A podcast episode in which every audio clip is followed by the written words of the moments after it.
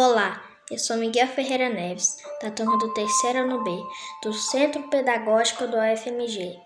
Apresento o poema Classificados Poéticos, escrito por Rosiana Murray. Classificados Poéticos Menino que mora no planeta azul, feita a cauda de um cometa, quer se corresponder com alguém de outra galáxia. Nesse planeta onde o menino mora, as coisas não vão tão bem assim. O azul está ficando desbotado e os homens brincam de guerra. Então o menino procura com urgência alguém de outra galáxia para trocarem selos, figurinhas e esperanças.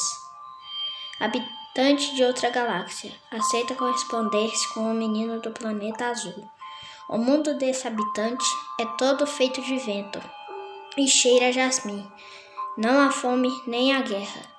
E nas tardes perfumadas, as pessoas passeiam de mãos dadas e costumam rir à toa.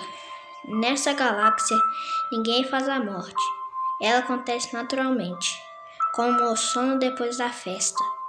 Os habitantes não mentem e por isso seus olhos brilham como riachos.